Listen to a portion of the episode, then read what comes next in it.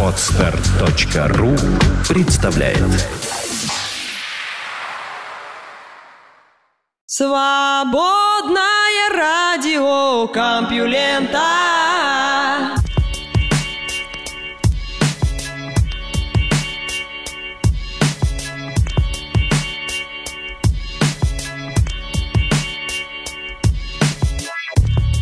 Всем привет, вы слышите Лёшу Халецкого, а этот выпуск свободного радиокомпьюлента называется «Кошка в огне». Прям сгораем на работе, чтобы рассказывать вам новости.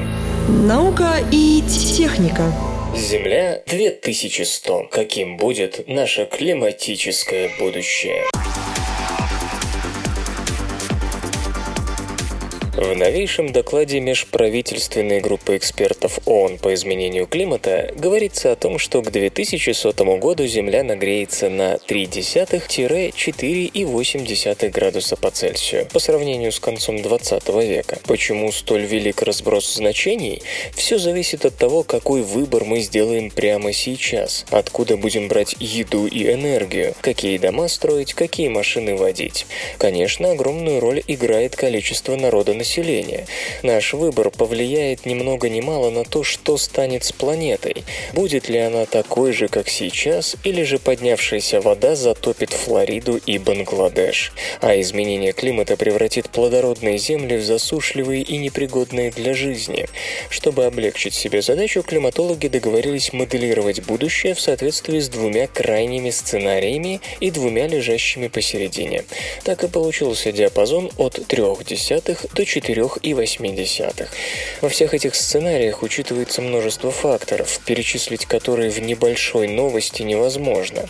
Далее следующее только набросок, в основе которого описание, опубликованные межправительственной группой экспертов в 2000 году и приведенные в соответствии с вероятными концентрациями парниковых газов из последнего доклада редакции журнала New Scientist после консультации с климатологами. Помните, что возможны и другие сценарии, и что это лишь иллюстрация того, как те или иные варианты развития событий открывают перед нами одни возможности и лишают других. Итак, первое. Геоинженерная безопасность. Население 9 миллиардов. Потребление энергии 8 на 10 в 20 степени джоулей. Концентрация СО2 400 частей на миллион. Курс на снижение. В начале 21 века человечество вложило огромные ресурсы в возобновляемые возобновляемые источники энергии и геоинженерные проекты. Решиться на это было нелегко. Еще сложнее разработать необходимые технологии. Но инвестиции стали прекрасным мобилизующим фактором. Появились эффективные способы выкачивания углекислого газа из атмосферы и отправки его в подземные хранилища.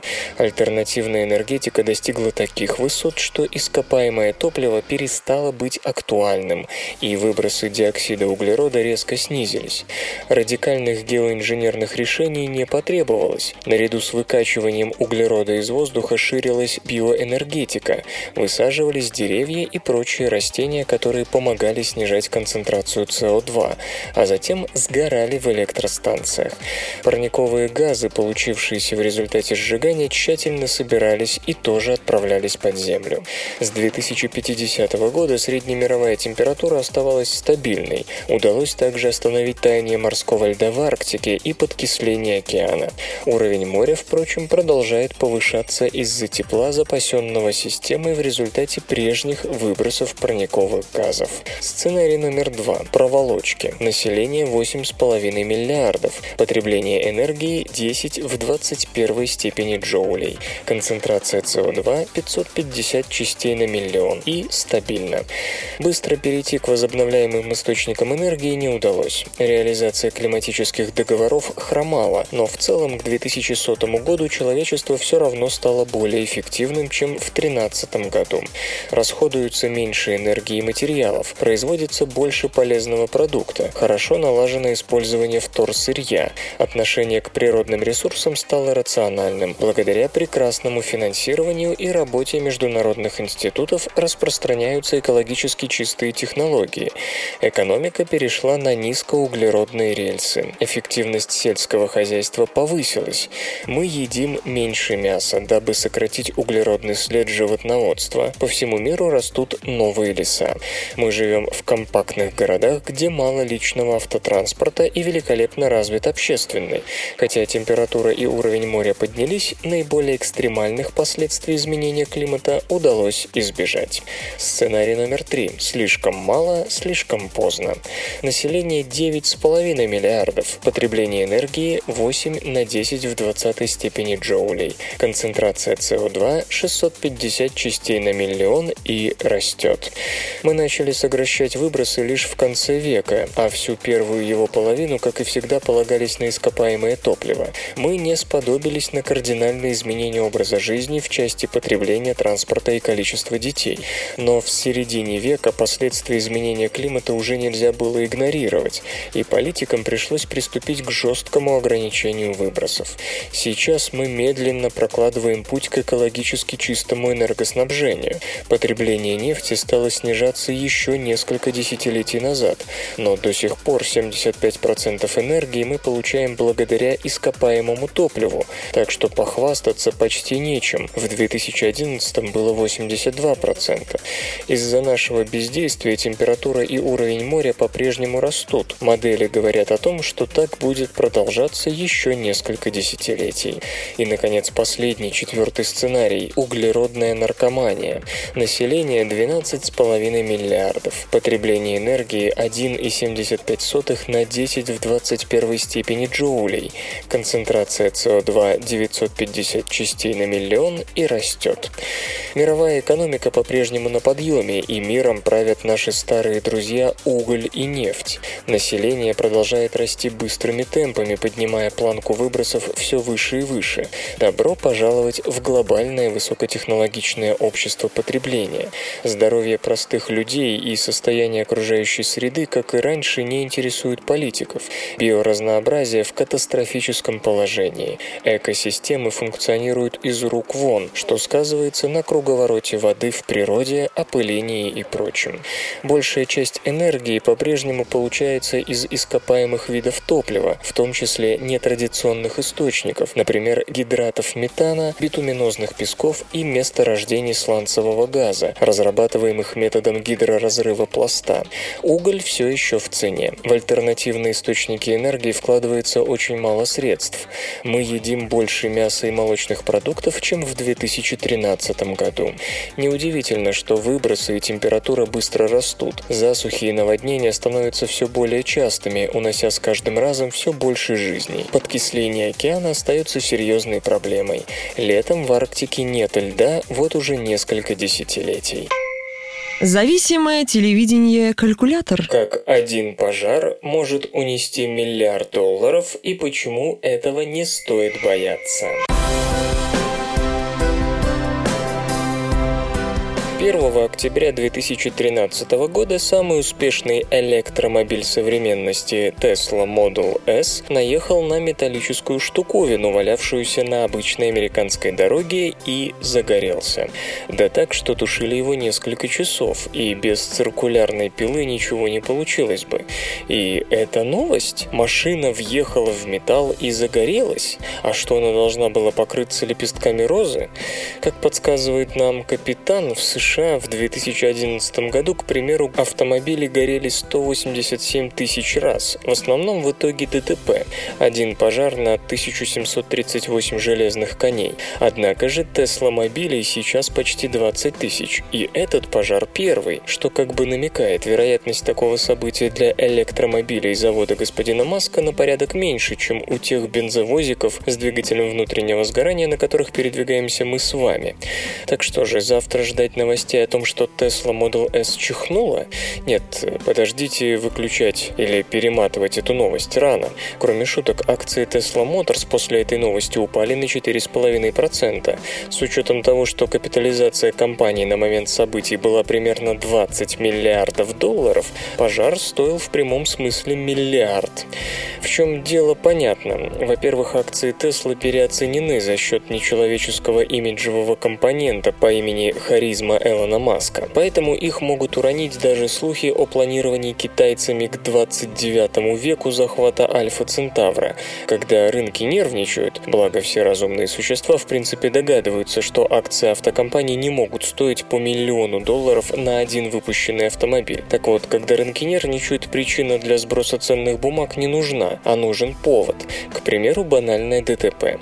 Во-вторых, проектировщики конкретно Tesla Model S хорошо постарались. Это самый безопасный автомобиль. И даже среди роскошных седанов он выделяется предельно низкими повреждениями при столкновениях. Шанс уцелеть в нем действительно выше, чем в любом другом автомобиле, который можно купить за деньги. От этого имиджа сверхбезопасной машины она теперь и страдает. Темные пятна на солнце вызывают больше интерес, чем на полу котельной, где топят углем.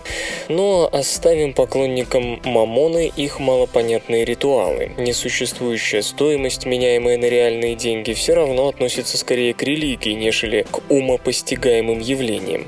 И не будем уподобляться тем, кто кричит, что Apple делает худшие в мире смартфоны по соотношению цена-качество. Нас интересуют факты. Литиевые батареи в переднем багажнике горели. Другой факт состоит в том, что проектировщики разместили аккумуляторы предельно низко, и значительная их часть находится под полом пассажирского отделения этой модели. Нет, огонь туда не попал, удар о железку пришелся спереди, там и полыхало. Но в теории наезд на такой электромобиль фуры или инкассаторской машины сбоку сзади может инициировать пожар в том числе под полом пассажирского отсека.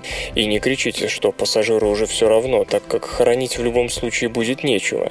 Действительно, фактор риска реален, и хорошо бы узнать, насколько он велик.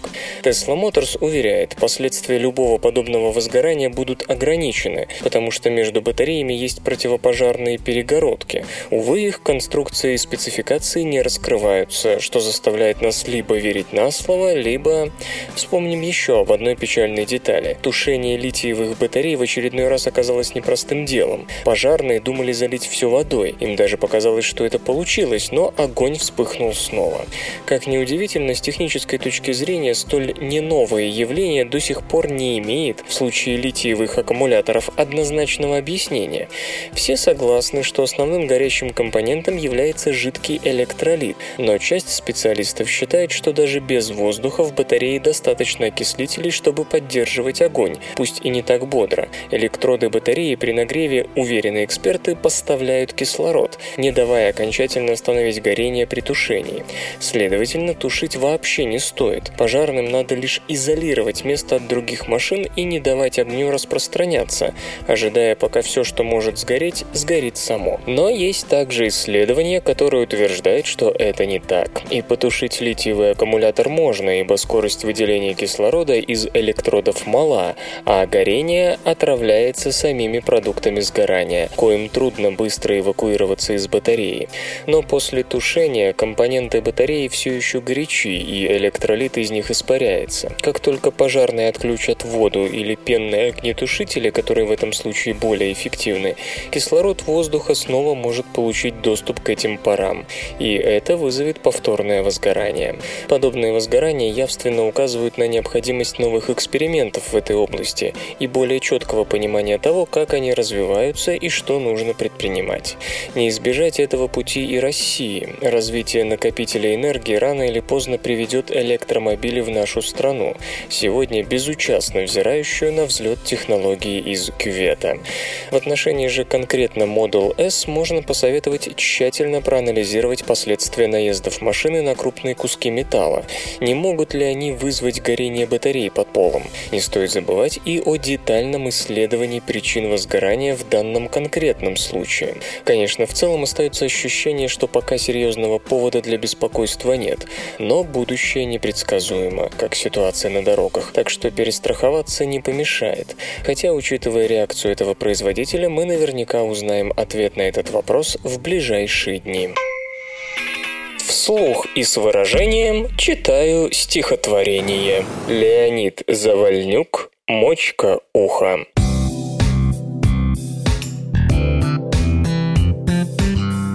Иной раз провалы, все смыслы забудутся, глухо, и память не сдвинешь с места, как не гонив за шей.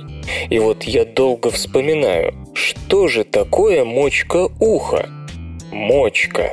Неужели изготовление моченых ушей?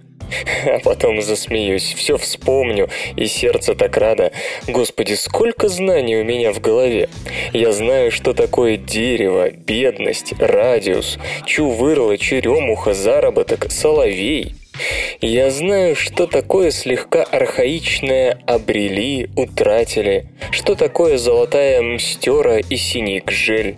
И из важных вещей не знаю только одного, что такое полная ограниченная демократия. По-моему, это и есть изготовление моченых ушей. Наука и техника.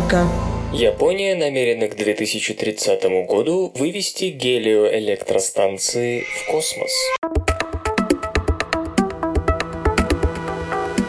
Солнце, как мы теперь точно знаем, может быть источником сравнительно дешевой энергии. Правда, только днем. Его и в плохую погоду, равно как и зимой в высоких широтах, уж, извините за банальность, не хватает для приличного энергоснабжения. То есть надо строить мощности по хранению, а заодно оставлять в качестве резерва реликты тепловой энергетики на случай зимы, когда одной кубышкой накопленной энергии не отделаться. Впрочем, это сугубо ваш взгляд на реалистичные пути обхода непостоянства солнечного излучения. А вот японские коллеги по человечеству, вероятно в силу специфического менталитета, намерены пойти другим путем, который до этого описывался разве что в научно-фантастической и футуроутопической литературе. Да что там, они уже пошли. Японское агентство аэрокосмических исследований уже в 2030 году, всего-то через три пятилетки, перспектива самая что ни на из ближайшая, собирается запустить на геостационарную орбиту систему солнечных батарей, которые надлежит передавать получаемую энергию на Землю. Поскольку тень от планеты не будет загораживать генерирующие спутники, да и атмосфера с облаками ничего не поглощает, транслировать энергию на поверхность можно круглые сутки. Тем более, что висеть гелиоаппараты будут все время над одной и той же точкой Земли. По расчетам, такая космическая гелио электростанция может получать в 8 раз больше света в сутки, чем аналогичная наземная. Вы произнесли «операция немыслимая»? Единственная нация в мире, догадавшаяся повесить на ручной пулемет одновременно оптический прицел и штык, с вами не согласна. Сейчас японское агентство проводит наземные эксперименты, чтобы выяснить, какой метод преодоления ключевой трудности таких систем, передачи энергии на поверхность, позволяет с меньшими потерями преодолеть земную атмосферу. На лицо два кандидата – микроволны и лазерные лучи. За микроволны говорит простота оборудования. Лазерный же луч в инфракрасном диапазоне запросто сможет воспользоваться известным окном прозрачности нашей атмосферы. У обеих технологий есть и недостатки. Во-первых, энергопотери при их использовании составят не менее 30-50%. Ночь и зиму это компенсируют, но вот о более дешевой энергии говорить будет тяжело, даже при щадящих по цене запусках на орбиту. Во-вторых, лазерный способ напрямую зависит от облачности, а микроволновой требует более громоздкой аппаратуры для передачи. Пока готовится к испытаниям лишь беспроводная система передачи энергии киловаттного класса. Но уже к 2030 году Ясуюки Фукумора из японского агентства аэрокосмических исследований надеется на практическое использование. Кажется, совершенным безумием говорить об этом сегодня, когда на килограмм груза, доставленного на орбиту, даже китайцы и SpaceX тратят несколько тысяч долларов. Тем не менее, новые технологии производства фотоэлементов подразумевают ничтожно малую толщину солнечных батарей. Оттого масса даже сравнительно больших по площади панелей при рабочей толщине в 100-200 нанометров действительно может оказаться умеренной. Понятно и то, что японское агентство аэрокосмических космических исследований не собирается выбрасывать тысячи долларов за каждый килограмм раскладных солнечных батарей, а есть и надувной вариант.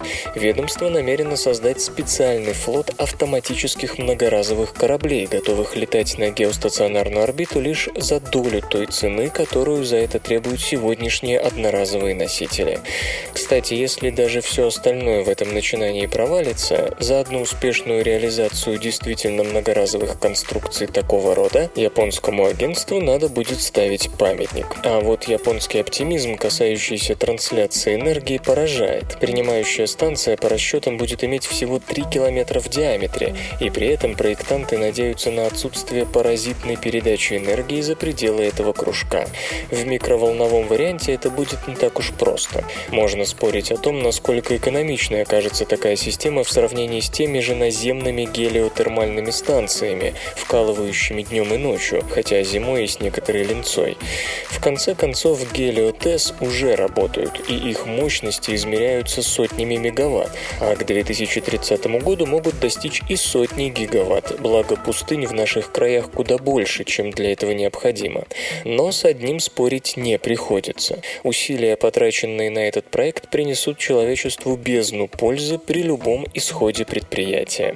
Наконец, есть область, где космические гелиоэлектростанции будут на коне при любом раскладе. Не то что колонизация, но даже приличные исследования Солнечной системы потребуют уйму энергии, а перевозка атомных реакторов на ракетах, которые, увы, иногда падают, некоторым землянам кажется не самой безопасной задумкой в человеческой истории. Да и не поставишь на каждый автоматический межпланетный зонд по АЭС. Оттого серьезной альтернативы космогелиостанциям и лазерному энергопередатчику здесь нет. И нет ее не только на орбите Плутона, но и при исследованиях всего, что лежит за Марсом. А ведь мы туда когда-нибудь непременно доберемся. Подумайте еще раз. Те же Вояджеры, которые через дюжину лет станут мертвыми кусками металла из-за отсутствия энергии, могли бы еще долго снабжать нас сведениями о межзвездном пространстве. Догадайся, конструкторы снабдить их фотоэлементами, принимающими лазерный луч с такой околоземной электростанции. Противоастероидная система, расположенная в космосе, также потребует энергоснабжения. А откуда его взять? Как ни крути, для чисто космических целей такие станции строить все равно придется. А потому мы искренне желаем тем, кто дерзнул удачи и упорства. А еще хочется надеяться, что одними японцами, гордо заявляющими «нынешняя Япония имеет самую продвинутую технологию для таких свершений», дело все же не ограничится.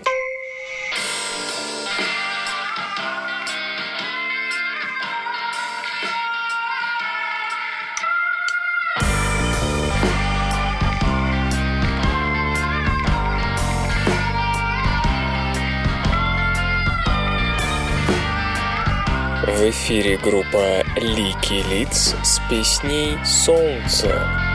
День как Муретти, я не помню слова, да и снова нет. Собираясь у кровати, ты забыла свою пачку сигарет.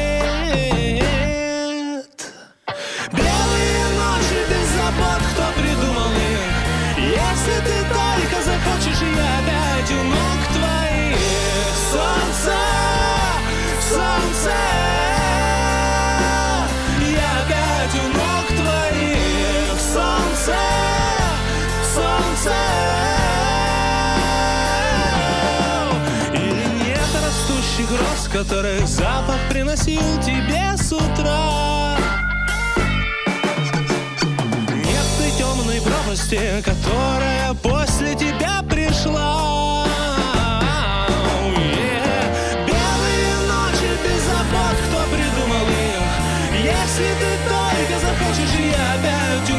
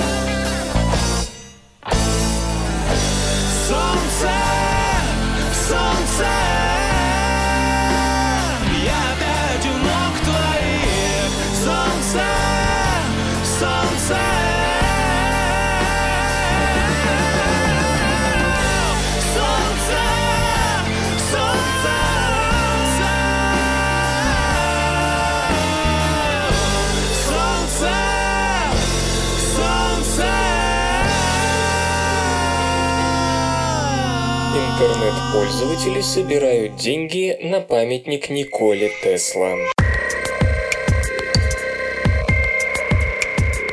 На днях Никола Тесла удостоился памятника на Лонг-Айленде в Нью-Йорке, на месте лаборатории Ворденклифф. В церемонии его открытия принял участие президент Сербии Томислав Николич, заявивший, что идеи великого ученого, изобретателя и провидца были значительнее своего времени.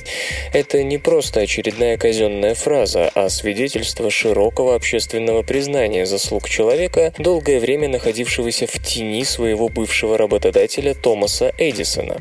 Никола Тесла зарегистрировал более 700 патентов, подарил нам переменный ток, внес вклад в создание и развитие беспроводной связи, лазеров, рентгена, радиолокации, осветительных приборов, робототехники и многого другого.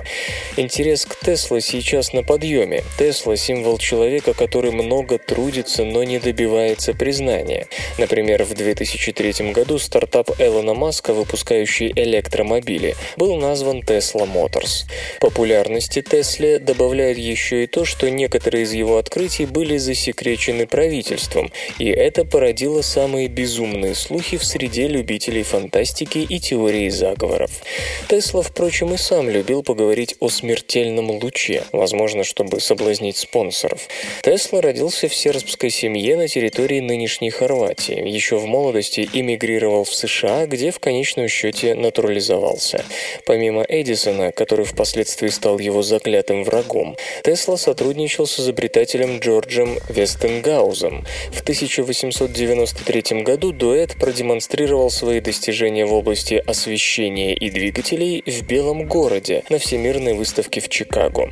В 1895 году Тесла и Вестенгаус разработали первую в мире ГЭС на Ниагарском водопаде. На рубеже веков Тесла создал лабораторию Ворденклифф в местечке Шорхэм на Лонг-Айленде, где провел свои самые передовые эксперименты. Строительство здания было профинансировано Джоном Пирпонтом Морганом по проекту известного архитектора Стэнфорда Уайта. Самой заметной особенностью строения была башня Ворденклифф, которую величали также башней Тесла. 57-метровое сооружение из металлических решеток, увенчанное большой луковичной антенной для беспроводной связи и даже передачи энергии через Атлантический океан. Во время строительства башни у Тесла кончились деньги, и он ее дважды закладывал. Как и в случае с предыдущей лабораторией в Колорадо-Спрингс, в конце концов ему пришлось все это продать, дабы покрыть долги.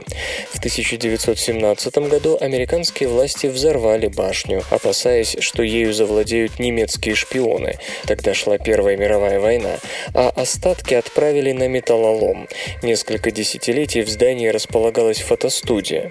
Восьмиугольное бетонно-гранитное основание башни сохранилось. Под фундаментом могут до сих пор лежать остатки гигантской катушки Тесла. Но госпожа Алкорн никак не соберет денег на георадар. О том, чтобы открыть там музей, остается только мечтать. Здание удалось выкупить лишь совсем недавно, в мае. Благодарить за это следует краудфандинг, точнее пользователей веб-сервиса Indiegogo, которые собрали на это благое дело миллион триста семьдесят тысяч долларов, после чего правительство штата выделило столько же.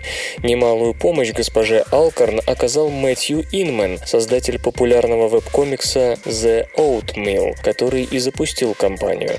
Выступая на открытии памятника, он заявил, что деньги дали гики-технари, которые чувствуют внутреннее родство с Теслой. Возможно, в связи с этим успехом другая компания, теперь уже на Кикстартере, собрала 127 722 человек, которые мечтают о статуе Теслы двухметровой высоты. Памятник на Лонг-Айленде гораздо скромнее, в Пало-Альто, штат Калифорния. Ее планируется открыть 7 декабря. Она станет бесплатной точкой Wi-Fi доступа, а внутрь поместят послание потомкам. Каждый будний день свободное радио Компьюлента дает вам возможность насладиться последними новостями из мира высоких технологий. Детеныш робо-гепарда выбежал на большую дорогу. Прошлом году робот наконец-то впервые смог пробежать быстрее человека, а теперь у тамошнего чита производства Boston Dynamics появился побочный отпрыск Wild Cat. Пока он не так быстр, как прародитель и разгоняется не до 45, а лишь до 26 км в час, но ведь и чита при первой демонстрации показывал всего 30 км в час и вроде бы даже не мечтал посрамить Усейна Болта. Корректировка алгоритмов переставления ног, или может лучше сказать корректировка походки, резко изменила картину. И не факт, что Wildcat не пройдет по той же дорожке. Увы, тестовые видео пока показывают бег только по цивилизованным тропинкам, хотя на эффективность работы на пересеченной местности взглянуть было бы даже интереснее. Это, друзья, огромный прогресс, даже не снившийся привязанному прародителю гепарду. Да, нынешние алгоритмы постановки конечностей однообразны, хотя торможение коленями уже впечатляет. Но ведь алгоритмы дело наживное, и гепарды в зоопарке тоже бегают не быстрее 50 км в час. Да и вы, дорогой слушатель, бегаете не так хорошо, как ваш палеолитический предок или современные масаи, легко загоняющие львов и прочих зебр. Но у робота есть большие возможности для совершенствования, и вскоре он наверняка покажет совсем иные результаты. Несомненно, алгоритмы постановки конечностей придется серьезно изменить, как минимум для передвижения по грунту и снегу, и нам уже не терпится увидеть их новые версии. Да, бензиновый мотор пока шумит, так что конечная задача конструкторов робо-бегуна – создание малозаметного боевого робота, тактического разведчика, способного передвигаться по любой местности. И она пока кажется далекой и не очень подъемной. Однако следует подчеркнуть, что прототипы новых авто тоже ревут, просто зверски, но на них отрабатывается отнюдь немало шумность, которую шлифуют уже после выявления потенциала конструкции. У других созданий Boston Dynamics с бензиновым мотором шум, кстати, весьма умеренный. Так что и Wildcat, конечно же, скоро будет почти красться. Тем более, что в известных кругах бродят уверенные слухи. Недалек день появления гибридных роботов-разведчиков на шагающей платформе, кои смогут преодолевать большие расстояния до точки боев с работающим двигателем внутреннего сгорания, а там уже бежать, хотя и быстро, но практически бесшумно. Исторический анекдот. Люцернский совет, согласно заявлению одного базельского профессора, принял скелет мамонта, найденный в 1577 году в земле неподалеку от города, за останки восставших против Господа ангелов, низвергнутых с небес. Была нарисована фантастическая картина, изображавшая исполинские существа. Картина эта была помещена в общественном месте, в назидание, дабы побуждать в людях набожные мысли и чувства чувство сострадания. Остатки мамонта были заботливо собраны и достойным образом преданы земле. Наука и техника. Почему в кинотеатрах едят попкорн? Продажи попкорна в кинотеатрах – важнейший сегмент торговли, икона массовой культуры. Но в фойе и залы не всегда наполнял запах кукурузы и сливочного масла. История попкорна огромная, и она пересеклась с историей нового вида искусства только в годы Великой депрессии, чтобы спасти киноиндустрию от неминуемого краха. Вначале было теосинте – дикое травянистое растение, которое на самом деле мало мало похоже на хорошо знакомую нам кукурузу. Около 8 тысяч лет назад люди решили о нем позаботиться, и оно ответило им добром. Одним из первых стал сорт маиса, зерна которого обладают особенно насыщенной крахмалом сердцевиной и очень жесткими стенками. При нагревании давление внутри зерна быстро увеличивается, пока его не разорвет. Попкорн выращивали сначала в Центральной Америке, потом он попал на север и юг, но к новому времени сохранился только в Южной Америке. В начале 19 века североамериканские китобои нашли его в Чили и доставили обратно в Новую Англию. С востока Северной Америки попкорн быстро распространился по континенту. Готовить и есть его было настолько интересно, что уже в 1848 году это слово попадает в словарь американизмов. Он в буквальном смысле взорвал рынок продуктов питания. Его продавали на каждом углу, особенно особенно там, куда народ приходил развлекаться – в цирках, на ярмарках, спортивных мероприятиях. Ассоциация прозрачная и объяснений не требует. В театрах, напротив, попкорн не жаловали. Все-таки серьезное искусство. Популярности попкорна способствовала его мобильность. В 1885 году на улицах появилась первая паровая попкорн-машина, изобретенная Чарльзом Кретером. Для приготовления воздушной кукурузы в больших количествах кухня уже не требовалась. Ее делали прямо на месте. К тому же попкорн, на минуточку, хрустит и обладает приятным ароматом. Тягаться с ним могли только недавно появившиеся картофельные чипсы, но они оставались как раз прерогативой дымных кухонь. В первые синематографы попкорн не пускали, потому что прокиношники старались во всем подражать театрам, вплоть до шикарных ковров. Хотя на экране шли в основном наивные пьески, собственно говоря, как и сейчас, только без специальных эффектов, владельцы заведений держали марку и привечали солидную клиентуру. Мусор и отвлекающий внимание хруст – нет, с этим, пожалуйста, ступайте в цирк. В 1927 году появился звук, и киноиндустрия открылась более широкой публике, ибо для того, чтобы посмотреть кино, больше не надо было знать грамоту. К 1930 году американские кинотеатры посещали уже 90 миллионов зрителей в неделю. Казалось бы, чем больше посетителей, тем выше прибыль, да и звук заглушал хруст. Но владельцы кинотеатров продолжали держаться старых правил. Великая депрессия спутала все карты. В поисках дешевых развлечений публика стала набиваться в кинозалы с невиданным энтузиазмом, тем более что волшебный экран лучше всего помогал забыть о тягостных буднях. Между тем, порция попкорна стоила от 5 до 10 центов, и ее мог позволить себе любой бедняк, а мешок за 10 долларов можно было и вовсе точить годами. Попкорн оказался одним из самых выгодных вложений для тех, у кого были деньги. Купил кукурузы, тут же наделал попкорна и моментально продал, не оглядываясь на инфляцию. И пока владельцы кинотеатров сопротивлялись соблазну, предприимчивые уличные торговцы не терялись, устанавливая свои машины прямо напротив синема дверей. Первые кинотеатры не только старались сохранить презентабельность, в них попросту отсутствовала приличная вентиляция. Тем не менее, все чаще зрители входили в вестибюль с заветным пакетиком в руках, и владельцы сдались. Поставщикам попкорна разрешили торговать в фойе и непосредственно перед дверью, за ежедневную плату, конечно, но те не жаловались, ведь продажи только росли. В конце концов, владельцы кинотеатров поняли, что имеет смысл избавиться от посредников. К тому же в середине 30-х кинотеатры принялись закрываться из-за экономического кризиса, и продажа попкорна стала для многих спасением.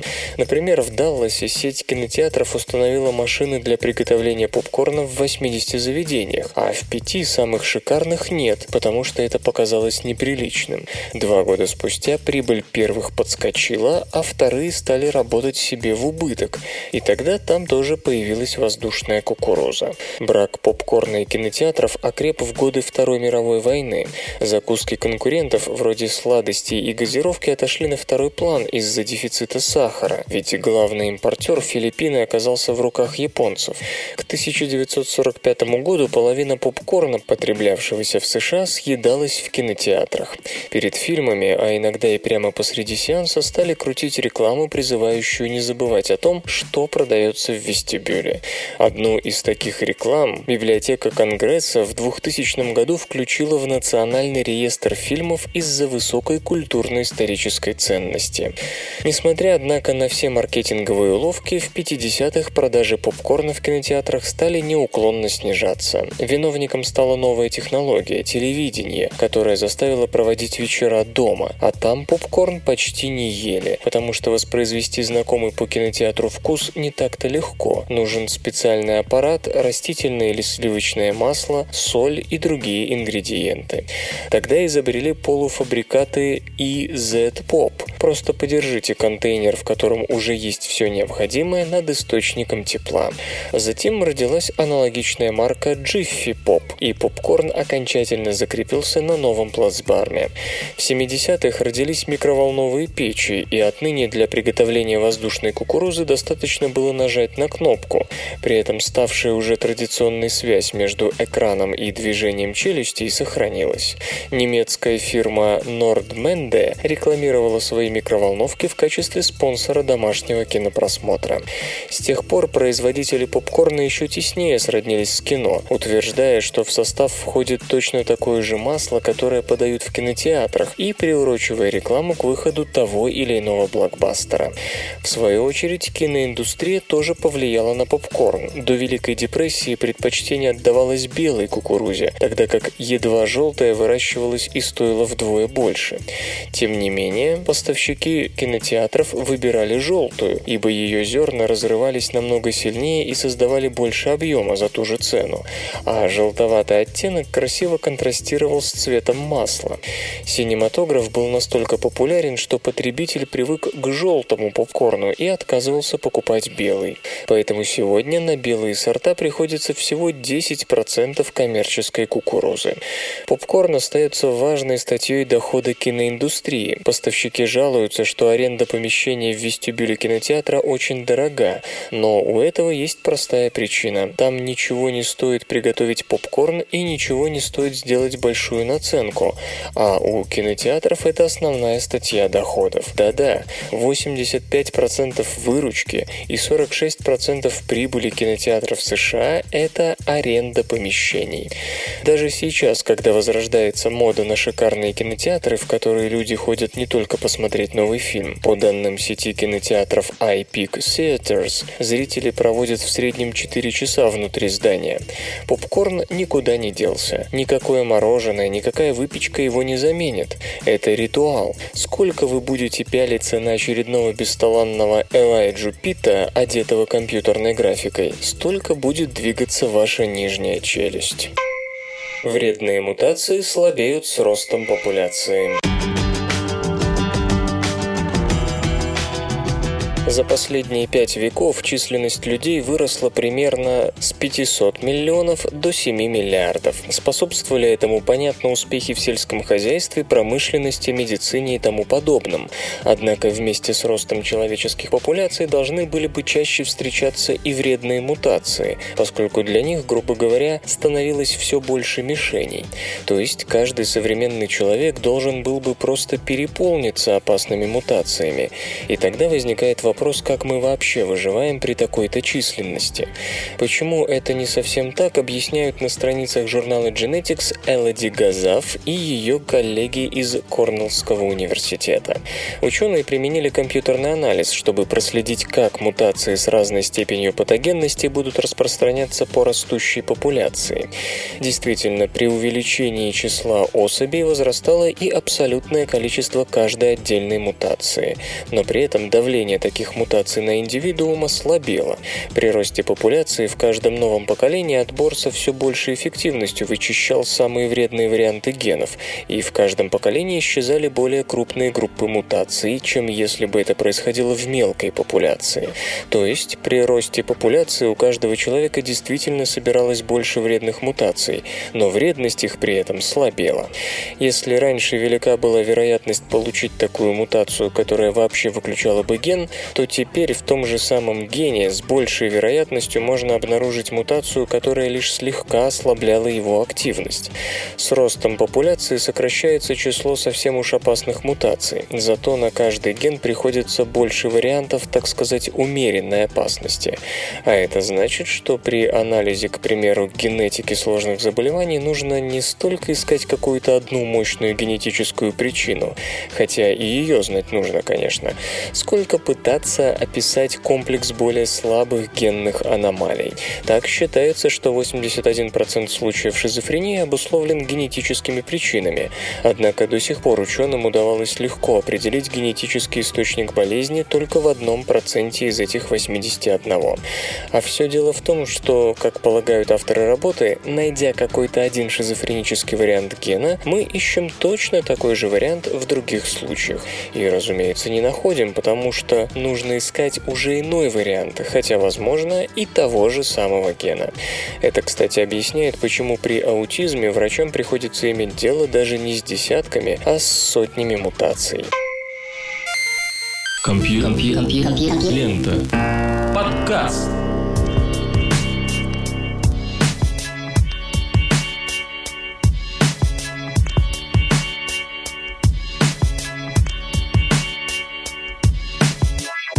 Выпуск свободного радиокомпьюлента «Кошка в огне» завершен. Вы слышали Лёшу Халецкого, и перед выходными осталось только песенку послушать. Свободное радио Компьюлента. Скачать другие выпуски подкаста вы можете на podster.ru